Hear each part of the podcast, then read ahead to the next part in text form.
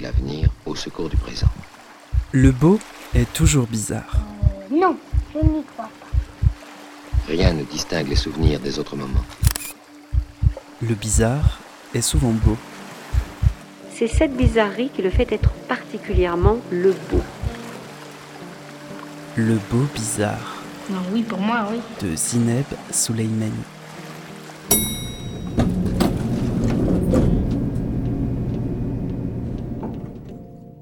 Suis avec un casque, ouais. La connexion a l'air bonne alors que je suis en partage de code, donc si ça fonctionne, on reste comme ça. Il revient à ma mémoire des souvenirs familiers. Il revient à ma mémoire des souvenirs. Il y a un moment merveilleux. Le jeune Marcel Proust est en train de traduire le grand critique anglais, le grand philosophe de l'art, Ruskin. Sept ans de traduction. Il connaît très peu d'anglais, Proust. Alors, la nuit, sa maman merveilleuse fait un premier brouillon. Elle avait un anglais superbe. Le met sous la porte. Et que nous dit le jeune Marcel L'anglais est ma langue maternelle. Et c'est une leçon très très importante. Euh, Je n'y crois pas Bonjour à toutes, bonjour à tous. Bienvenue dans le beau bizarre, un espace sonore libre et hybride, un espace qui n'épuise jamais la question. De quoi est faite une langue maternelle? Est-ce toujours la langue de la mère? Et quelles traces elle laisse lorsqu'elle n'est pas transmise? Comment une langue se laisse contaminer par l'histoire qui la traverse? Comment l'histoire abîme une langue ou la rend vivante Dans cet épisode, il sera question de langue, de traduction et de sens porté des mots, de sens donné selon le rôle et la place que l'on a occupé dans l'histoire à raconter, de synonymes qui s'accumulent pour ne jamais dire complètement l'histoire à raconter. Comment dit-on le mot colonisation en arabe? C'est avec cette simple question que Salim Jafferi démarre une enquête linguistique qui le mène de Bruxelles à Alger et d'Alger à Paris. Une enquête qu'il restitue seul en scène dans son spectacle Colonisation. Salim Jafferi est mon invité aujourd'hui.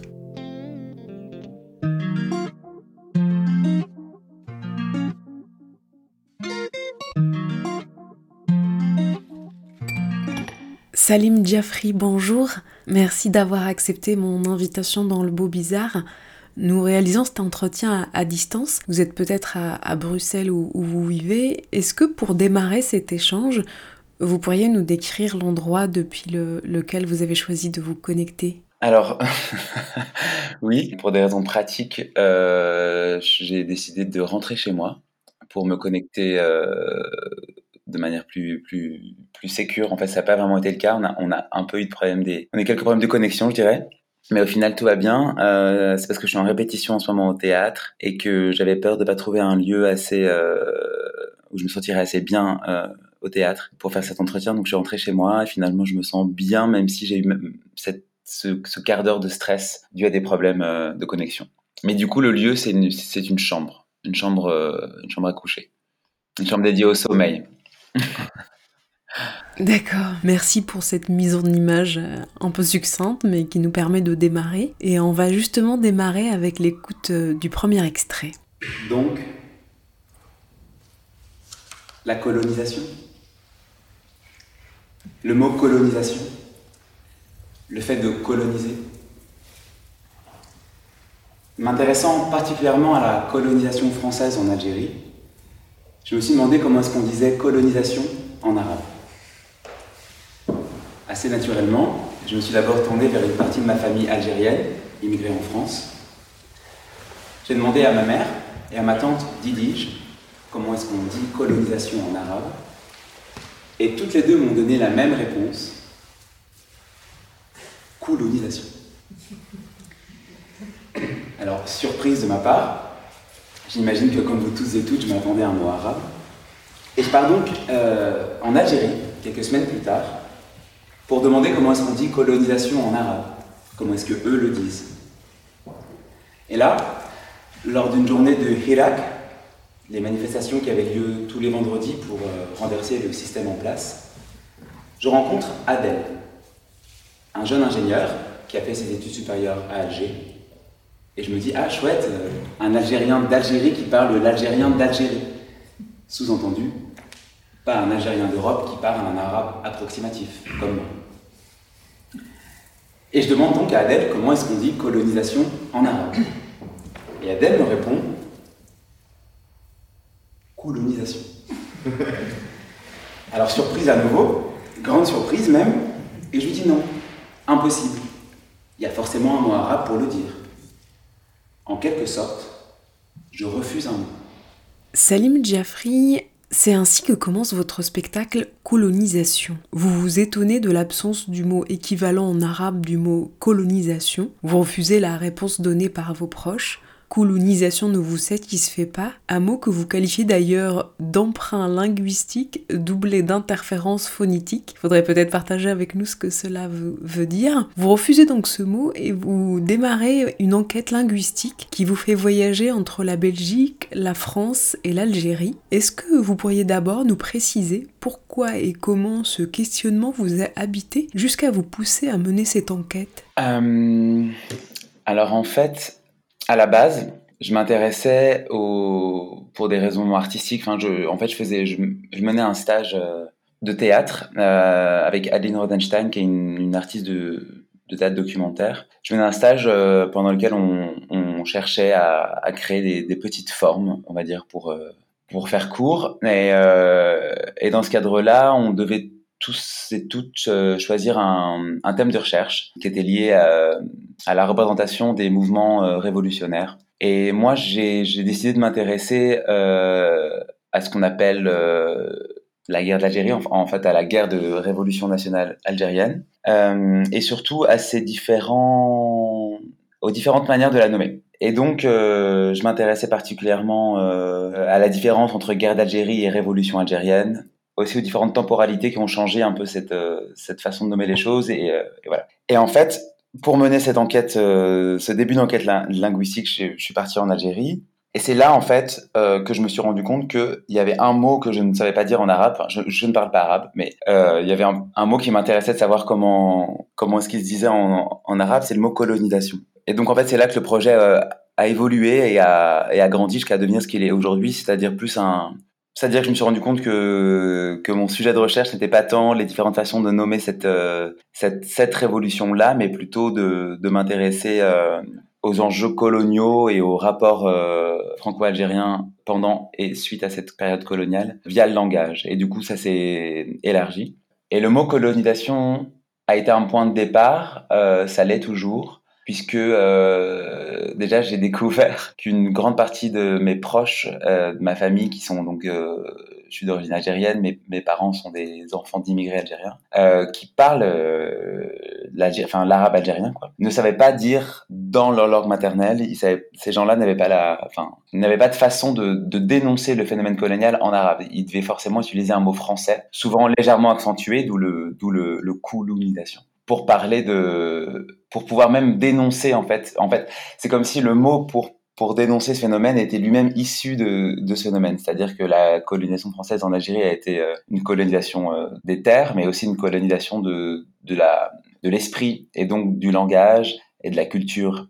Et donc le fait, moi je lisais euh, le, le fait que mes parents, mes tantes, mes oncles ne savent ne sache pas dire colonisation en arabe comme, comme le résultat même de cette, de cette œuvre coloniale. Et euh, est-ce que vous pouvez revenir sur euh, cette notion d'emprunt linguistique doublé d'interférence phonétique Est-ce que c'est un concept que vous, vous avez créé ou est-ce un concept linguistique qui existait déjà, que vous avez découvert lors de votre euh, recherche? Il y a beaucoup de phénomènes qui sont linguistiques et phonétiques qui sont liés au fait que des gens apprennent le français tardivement. C'est-à-dire que c'est pas la première langue qu'ils ont apprise. Et du coup, ça crée des, des interférences. euh, donc en fait, les deux, enfin, les deux, les deux phénomènes, euh, pour répondre précisément à votre question, c'est l'emprunt linguistique, c'est le fait qui est assez très très très courant en fait. C'est le fait de d'emprunter un mot d'une autre langue. Euh, alors c'est un phénomène, euh, voilà, en, en français on a le mot week-end, euh, on a le mot kawa par exemple. c'est plutôt rare, mais, mais ça existe aussi. Et donc c'est un phénomène assez répandu qui est d'emprunter le mot d'une langue étrangère pour nommer quelque chose soit qui n'existait pas dans notre langue, ou soit qu'on ignorait et qu'on découvre via cette autre langue. Et en fait, c'est un phénomène qui est très très très répandu, notamment dans les pays anciennement colonisés, mais aussi dans les pays colons d'une certaine manière, puisque vu qu'ils ont vu qu'il y a une expérience euh, d'une grande partie de la population euh, française en Algérie, on rapporte aussi des, des mots. Après, il est euh, c'est flagrant que dans le langage parlé euh, dans l'arabe algérien aujourd'hui, dans la langue de ma mère par exemple, il y a énormément de mots français, puisque, euh, comme je disais tout à l'heure, la langue a fait partie des, des armes coloniales euh, françaises. Et du coup ça, ça, a été aussi un moyen de d'asseoir sa, sa, domination. Et donc ça ça reste encore dans les façons de parler aujourd'hui. Et, euh, et, ça fait partie de l'arabe euh, de l'arabe algérien. Et, et ce n'est pas grave en soi c'est juste euh, intéressant de le remarquer. Euh, donc ça c'est l'emprunt linguistique c'est juste le fait d'emprunter des, des, mots d'une autre langue. Et l'interférence phonétique c'est lié au fait de parler une langue étrangère. Donc euh, comme je dis dans mon spectacle euh, d'ailleurs, quand on parle une langue étrangère, il y a, y a, deux langues qui se rencontrent, euh, sa langue maternelle et la langue qu'on souhaite ou qu'on nous impose de parler. Et du coup, on va être, euh, pour, pour prononcer ces, ces, mots étrangers, qui sont souvent en fait euh, composés de sons qui ne font pas partie de, de notre langue maternelle, on va être obligé de, de, prononcer des sons inhabituels, des sons dont on n'a pas l'habitude, qui sont parfois difficiles à prononcer parce qu'ils ils font pas du tout partie de nos, de nos façons de parler. Euh, et donc c'est le, dans le cas de, de en fait c'est l'empreinte linguistique, enfin l'interférence vient du fait qu'il n'y a pas vraiment de, de haut ouvert euh, dans l'arabe algérien et que donc naturellement on va le, on va le rapprocher du son le plus ressemblant et en, et en, et en l'occurrence c'est le ou. Et donc on passe donc de colo à coulonidation. Et c'est le, c'est le cas euh, aussi dans l'autre sens, en, en, arabe. Alors moi, j'arriverai pas à le bien prononcer euh, sans faire de, sans être, enfin bref, sans être gêné. Mais par exemple, kawa, c'est pas vraiment le mot arabe. Kawa est, aussi victime d'une interférence, de deux interférences phonétiques. C'est la façon française euh, de, prononcer le mot arabe. Vous menez donc votre enquête vous rencontrez différentes personnes qui deviennent des personnages dans votre spectacle. Et grâce à leurs apports, on avance dans le récit. Le son se déploie, de nouveaux mots arrivent arrive et remplace petit à petit et partiellement aussi le mot colonisation du début de votre enquête. Salim Jaffri, si je vous dis construire, posséder sans autorisation, remplacer, détruire ou ordonner, est-ce que vous pourriez me dire ce que ces mots ont en commun d'après votre enquête? Oui, euh, en fait, euh, ce sont tous des mots qui, euh, d'après mon enquête, sont, sont la traduction en fait de la racine du mot colonisation en arabe, parce que j'ai finalement finalement euh, fini par trouver comment ce qu'on disait euh, colonisation en arabe. Donc il y a plusieurs façons de le dire, mais la façon euh, la plus récurrente sur laquelle je suis tombé, c'est le mot euh, isa'ammar, euh, qui vient du verbe ammar. Donc ça c'est selon le dictionnaire, et donc évidemment j'ai voulu savoir ce que voulait dire ammar. Euh, donc il y a la racine du mot. Et alors là, il y a eu euh, une, je dirais, une déferlante de de signification en fonction euh, des gens euh, auxquels je m'adressais. Donc ça, ça a commencé tout simplement avec... Euh, en fait, cette petite histoire commence euh, avec Adel, donc un jeune Algérien que je, que je rencontre à, Alger pendant les, pendant les manifestations du Hirak. Étant donné que je refuse le mot euh, colonisation, je cherche sur un dictionnaire en ligne. Le dictionnaire indique qu que colonisation se dit istahammar. Adel est complètement d'accord, c'est juste qu'il il y pensait pas comme ça euh, oralement. Et le dictionnaire dit que c'est un dérivé du verbe hammar et que, le, et que hammar signifie construire. Euh, et donc moi, euh, j'ai tout de suite en tête, ok, euh, Ammar vient du verbe Ammar. Ammar veut dire construire. Donc ça serait la racine du mot colonisation en arabe, serait le mot construire. C'est hyper intéressant et c'est très perturbant aussi, puisque c'est aussi le discours euh, colonialiste. Ça va plutôt dans le sens d'un discours des nostalgiques de la colonisation, que la colonisation aurait permis de construire le pays comme il est actuellement, etc. Mais en fait, Adèle euh, n'est pas vraiment d'accord avec la traduction du dictionnaire. Il me dit que euh, qu'il qu comprend pourquoi euh, ils ont mis ça, mais que pour lui, Ammar, c'est pas construire, mais c'est plutôt posséder. Euh, et il me précise même posséder sans autorisation. Euh, et donc là, évidemment, ça commence à déjà un peu plus se rapprocher de ce que moi j'entends par par colonisation. Et en fait, de là, euh, à partir du constat de cette différence entre, euh, euh, alors moi qui parle pas du tout arabe, hein, j'ai vraiment des, notions, enfin j'ai ouais, j'ai vraiment quelques notions d'arabe, mais vraiment c'est vraiment très très très léger. et donc c'est via via cette découverte et via Adèle, via notre expérience avec ce dictionnaire, etc., que je que je que je constate en fait cet écart qu'il peut y avoir dans dans la compréhension, dans la et, et, dans l'expérience en fait de, de ce mot, entre un dictionnaire euh, qui nous indique que le mot colonisation en arabe euh, viendrait du mot construire et Adèle qui me dit que ça vient de posséder sans autorisation. Et donc de là, je me dis tiens, je vais aller demander à d'autres personnes en fait. Et, euh, et, donc je rentre en France. Euh, moi, j'habite à Bruxelles, mais en, tout cas, je connais un peu plus euh, la communauté algérienne en France. Enfin, j'y ai plus accès, disons. Et donc, je vais rencontrer le père d'une amie et, euh, donc je vais le voir lui parce que je sais qu'il est enfin qu'il parle très bien l'arabe, qu'il a qu'il a grandi en Algérie française, enfin voilà qu'il a vraiment grandi dans l'Algérie coloniale et aussi qu'il écrit un livre en, ce moment. Donc je sais qu'il aime bien les mots, etc. Et je me dis peut-être que c'est quelqu'un qui va m'en dire plus sur euh, sur ces enjeux là.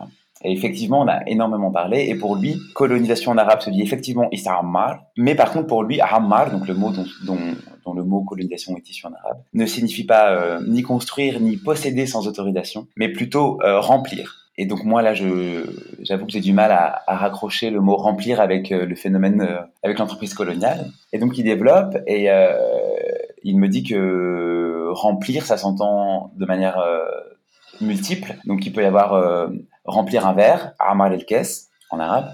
Mais il disait ensuite tu peux, tu peux, tu peux remplir ce que tu veux en fait. Donc tu peux aussi remplir un village.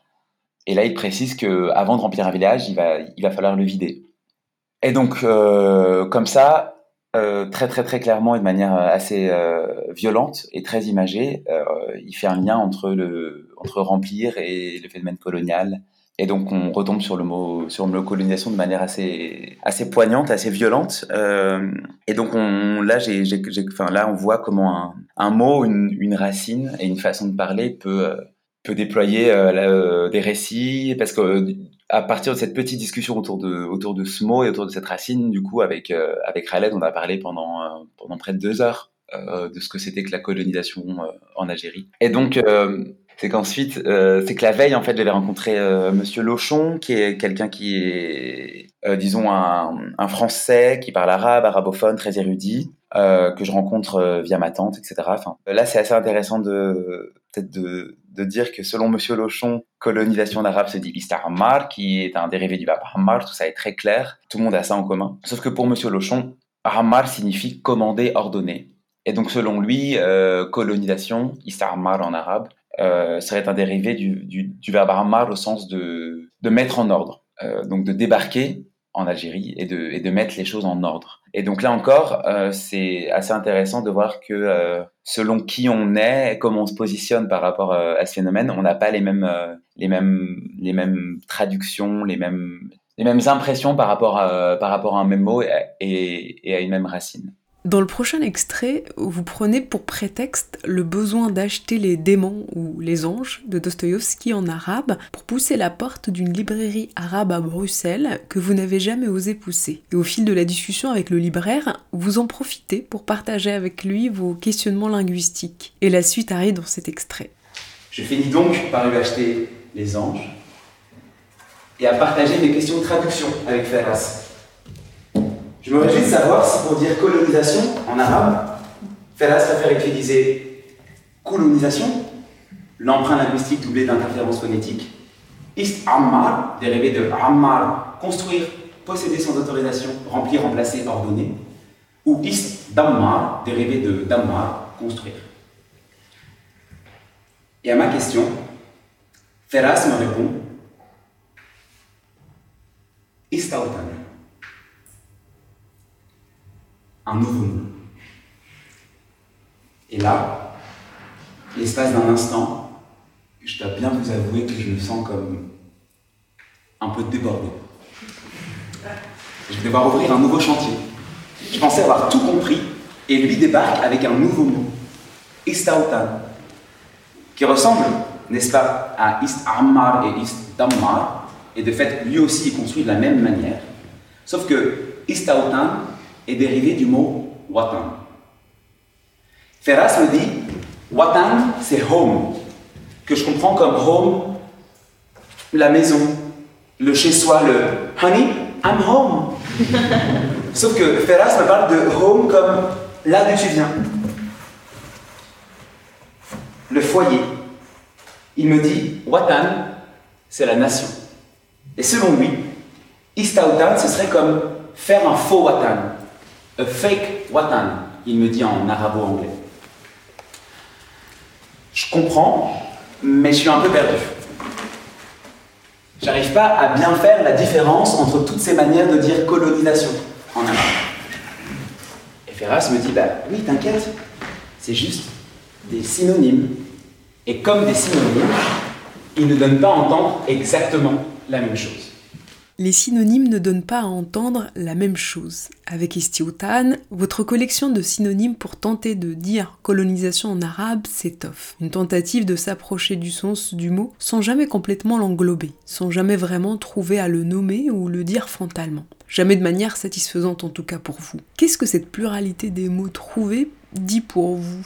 Comment expliquer la difficulté de trouver le mot juste Et qu'est-ce que cette absence de mots dit aussi de la période que l'on cherche à nommer? En fait, j'ai compris euh, en réalisant cette enquête, je ne suis, pas certain qu'il y ait un mot juste pour décrire euh, un même, phénomène, et qu'il s'agit plutôt de d'expériences et de, de façons de parler, mais qui sont, qui sont difficilement... Euh, qu'on peut difficilement valider ou invalider de l'extérieur. Et, en fait, j'ai été très, très, très contredit en fait dans mon dans mon enquête, euh, puisque moi j'étais euh, très extérieur euh, parce que je parle pas arabe, je n'ai pas alors j'ai une expérience en tant que euh, jeune jeune euh, jeune français issu de l'immigration algérienne. J'ai une expérience euh, qu'on pourrait nommer post-coloniale, mais j'ai pas. Il y a plein de choses que j'ai pas vécues comparé à la génération de mes parents, comparé à la génération des grands-parents, comparé à, à Ferras qui est, qui, est, palestinien. Et donc moi j'étais là avec avec mes mes envies un peu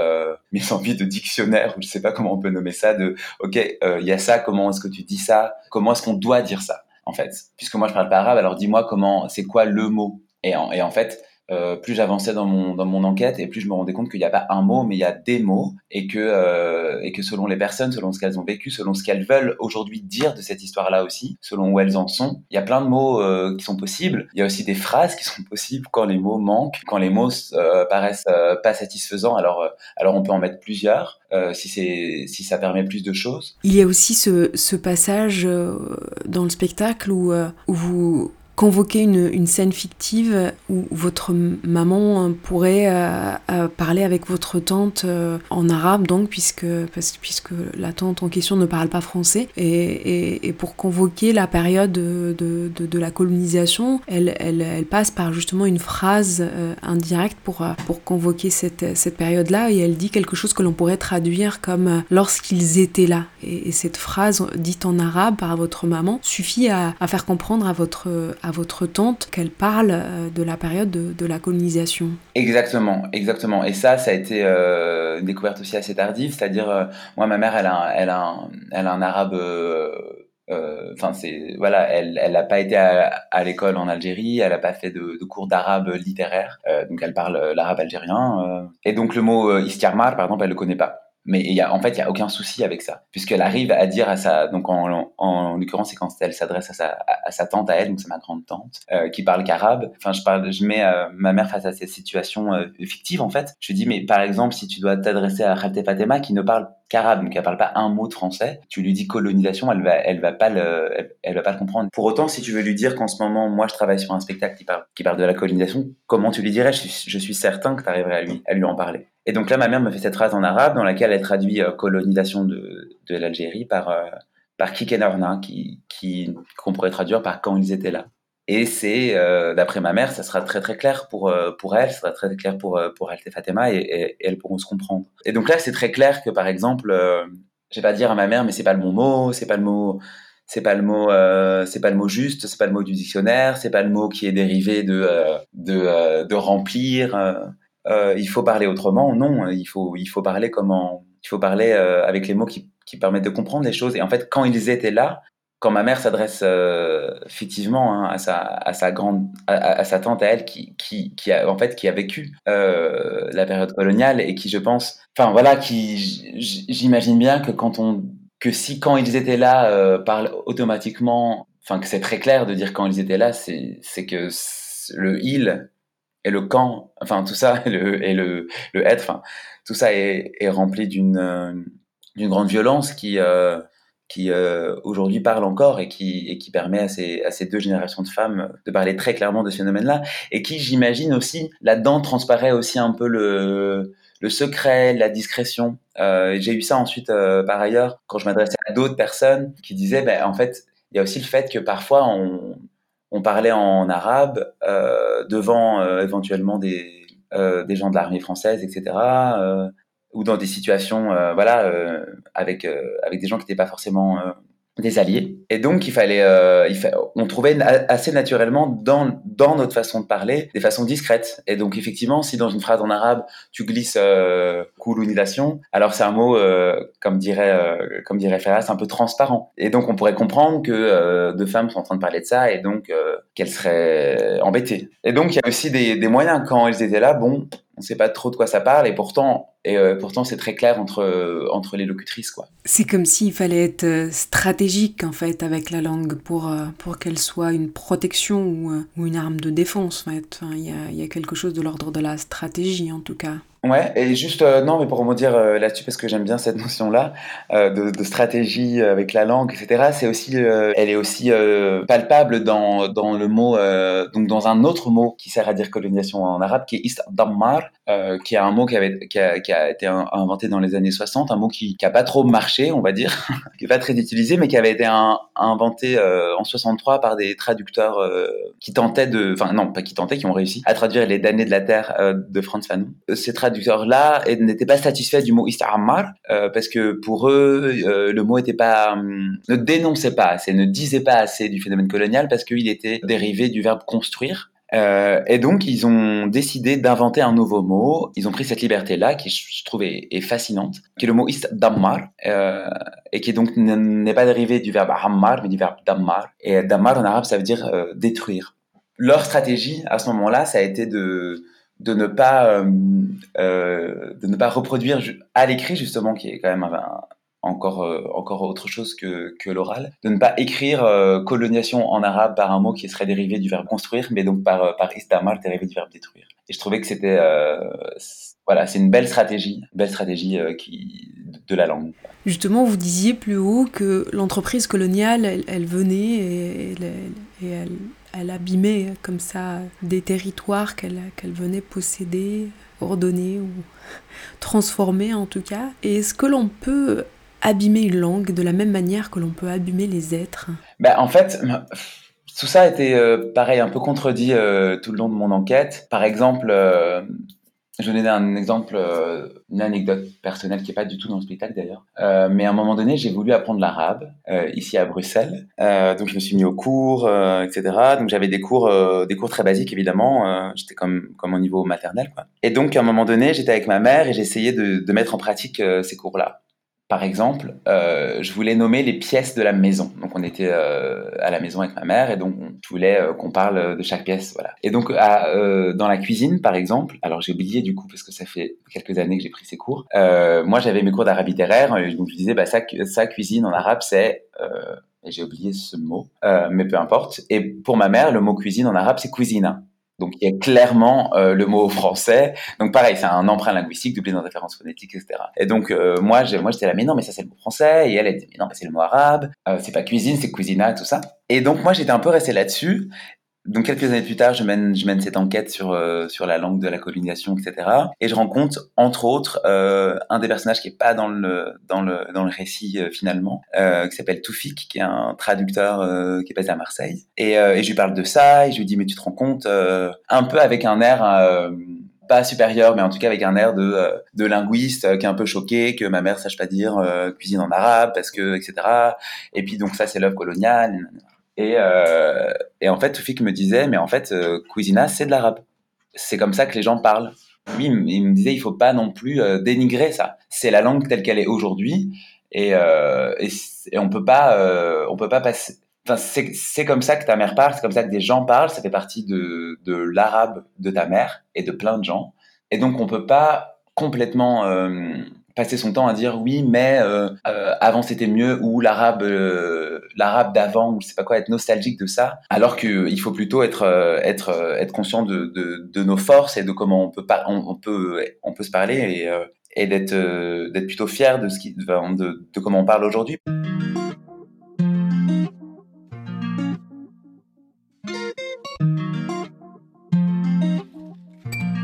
Pour questionner les mots, on convoque d'autres mots et certains mots se trouvent très souvent en librairie. On va écouter le troisième extrait. Quand j'étais euh, à Alger, donc la fois où, j'ai rencontré Adèle qui manifestait pour euh, renverser le pouvoir en place, j'ai voulu en profiter pour acheter des livres sur la guerre d'Algérie, écrits par des Algériens et des Algériennes. Je me suis rendu dans une librairie francophone de la place de l'émir Abdelkader et j'ai cherché le rayon guerre d'Algérie un certain temps sans le trouver. J'étais très étonné et euh, du coup je, vais voir la, libraire et je lui dis mais euh, je comprends pas, vous n'avez pas de livre sur la guerre d'Algérie Et elle me répond, tous les livres sur la guerre d'Algérie sont au rayon révolution. Évidemment. Évidemment, c'était une révolution. Je l'avais jamais entendu comme ça, et donc jamais pensé comme ça. J'étais d'autant plus étonné que la libraire, elle, n'était pas étonnée. C'est-à-dire que elle avait choisi le nom Révolution pour son rayon, mais elle savait que nous, de l'autre côté de la Méditerranée, nous appelons une guerre. Et apparemment, je faisais partie de ce nous. Salim Jaffri dans votre spectacle, vous êtes seul en scène, avec une grande économie de moyens pour porter votre récit. Un récit que vous incarnez avec sincérité à la première personne, dans un théâtre que l'on peut qualifier de théâtre documentaire. Dans cet extrait, on vit avec vous cette scène qui vient tendre le récit. Elle souligne et questionne votre propre place dans cette enquête documentaire. Et si j'ai voulu que l'on puisse entendre cet extrait, c'est justement pour vous poser cette question. Comment vous avez trouvé votre place ou votre juste place dans ce récit? De quoi est fait le nous, le eux? Et de quel côté est votre place à vous? Hum, En fait, je dirais que, hum, que toute cette recherche en fait, m'a beaucoup déplacé d'une certaine manière. Et donc là, dans, typiquement dans, dans l'extrait qu'on vient d'entendre, je suis à Alger pour cette enquête. Euh, comment dire, je me, je me, il y a quelque chose de très familier chez moi quand je suis en Algérie, alors que j'y ai jamais vécu, etc. Mais il y a quelque chose de, de la, de, de la rue algérienne qui, d'une certaine manière, me, me ressemble aussi.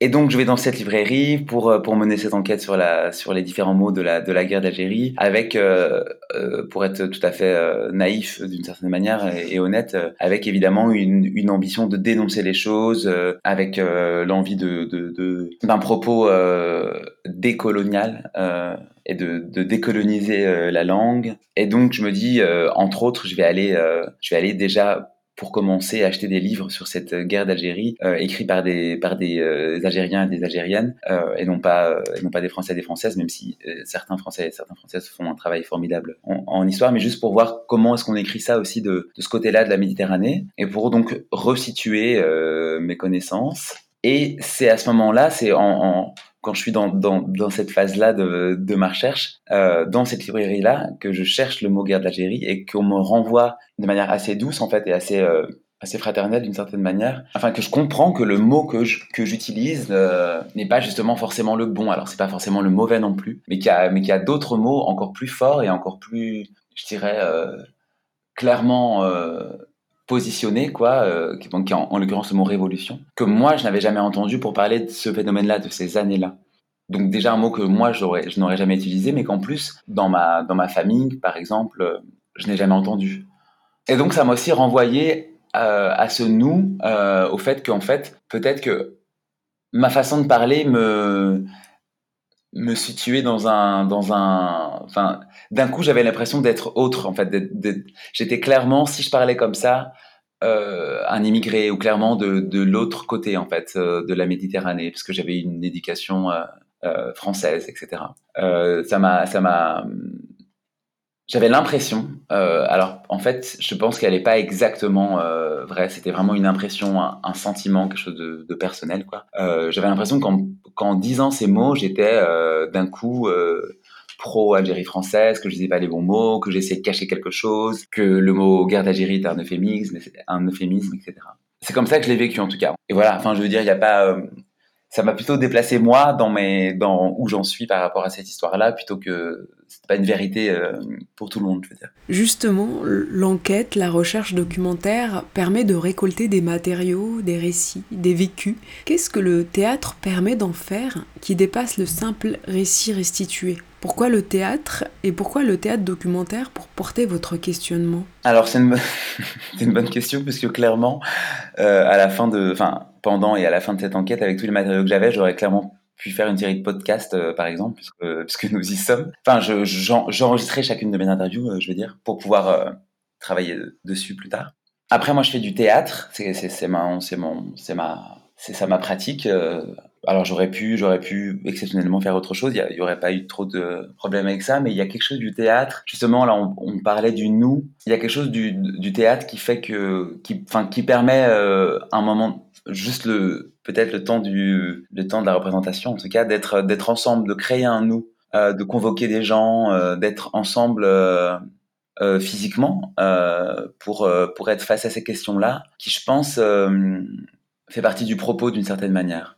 Et par ailleurs, donc ça c'est un premier point, le fait que chaque représentation est un, est un nouveau nous et qu'on peut le questionner à chaque fois. Il y a aussi le fait que le théâtre permet, en fait c'est une pièce qui parle beaucoup beaucoup de, de nos façons de parler, donc de, de, langage. Et du coup pour aller plus loin, pour, euh, pour dépasser un peu, euh, je dirais, l'intellect, la compréhension seulement avec les mots, là le théâtre est très utile puisque puisque il y a des, des y a possibilité d'avoir de, de l'humain sur scène, mais aussi des objets, euh, des couleurs, du décor, euh, des façons de se déplacer, des façons de bouger des objets, qui peuvent venir euh, créer un autre langage que celui de, de la langue. Et je trouve, enfin, je trouvais ça important, justement puisque euh, le propos est vraiment vraiment centré sur euh, sur le langage, de pouvoir aller plus loin avec d'autres outils que sont euh, la lumière, le décor, la scénographie, enfin voilà, enfin tout, tout, tout ce que le théâtre permet. Vous avez créé votre spectacle à Bruxelles, vous l'avez présenté à Marseille et je l'ai vu pour ma part au théâtre des Dons à Avignon cet été. Une jolie tournée s'annonce en France, à Lyon, Montpellier, Paris, mais aussi en Belgique, je crois. Comment votre proposition est reçue par ce public francophone et est-ce qu'il est prévu de montrer votre spectacle en Algérie? Alors, euh, juste parce que je suis hyper content. Je dirais oui déjà à la dernière question qui est est-ce que c'est prévu de le montrer en Algérie? Euh, C'est pas prévu, mais c'est enfin disons que c'est prévu de faire en sorte que ça arrive.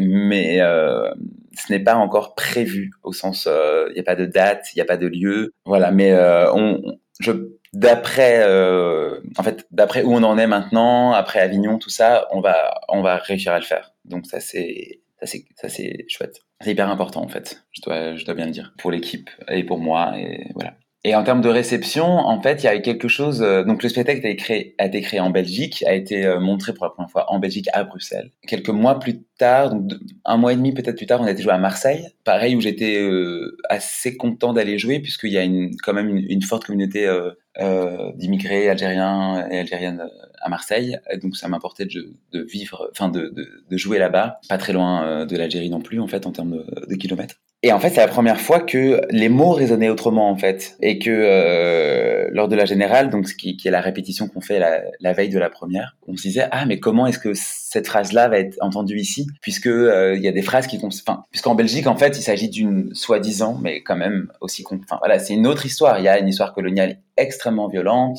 euh, qui est celle du, Congo belge. Mais du coup, voilà, pour le pour un public euh, belge francophone, c'est quand même autre chose. Ça parle ça parle des voisins, ça parle d'un ailleurs, ça parle d'autres gens qui ont et en fait, par ricochet, ça parle de leur histoire, mais c'est toujours par ricochet. Alors que là, d'un coup, ça parlait de l'histoire franco-algérienne et donc de l'histoire française aussi et une histoire qui est plutôt récente en fait. Il y a des, il y a pas mal de personnes euh, qui étaient, euh, qui ont grandi en Algérie française, euh, qui sont vivants et vivantes. Euh, il y a pas mal de gens, euh, euh, de révolutionnaires algériens qui sont encore là, il y a pas mal de militaires français qui sont là, de colons qui sont là, d'anciens colons qui sont là, de voilà, de avec toute l'histoire est encore active en fait, puisque tous ces tous ces gens sont sont encore pleins de ça.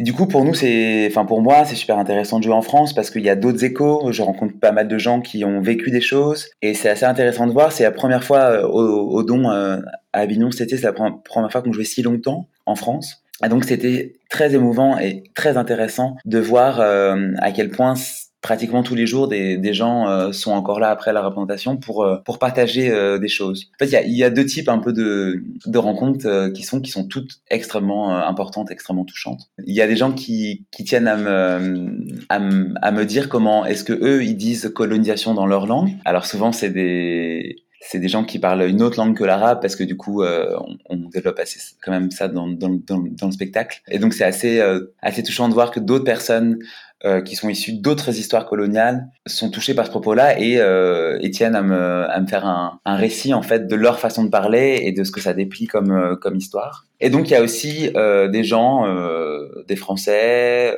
des Français issus de, de l'immigration algérienne, mais des, aussi des Français euh, de, France, euh, qui tiennent à me raconter un peu aussi leur histoire ou l'histoire de leurs parents, comment ils parlaient avec leurs parents, comment ils parlaient avec leurs grands-parents. Et c'est chaque fois des histoires différentes parce qu'il y a autant de profils de, que de récits que d'humains en fait. Et donc euh, ça peut être quelqu'un dont grand-père était était dans l'armée française et qu'il a appris récemment la violence dont il avait été qu'il avait commise en fait. Euh, ça peut être des gens qui qui sont voilà qui ont été euh, des Français euh, alliés. Ça peut être des Algériens, des Algériennes aujourd'hui en France qui veulent me raconter un peu comment comment elles et eux parlent avec avec leurs parents. Comment est-ce que elles et eux parlent aujourd'hui Parce qu'en fait, le spectacle, il s'intéresse. C'est pas c'est pas tant un spectacle sur ce qui s'est passé qu'un spectacle sur comment est-ce qu'aujourd'hui on parle, parce que c'est aujourd'hui euh, que, que les gens que j'ai interviewés disent euh, colonisation, istammar ou istammar.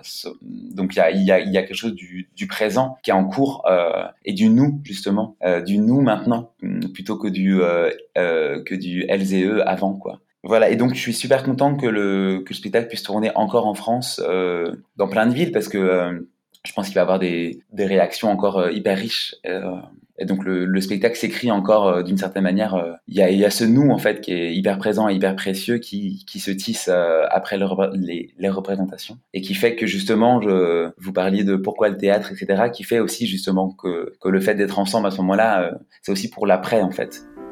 Merci Salim Jeffrey pour cette présence connectée.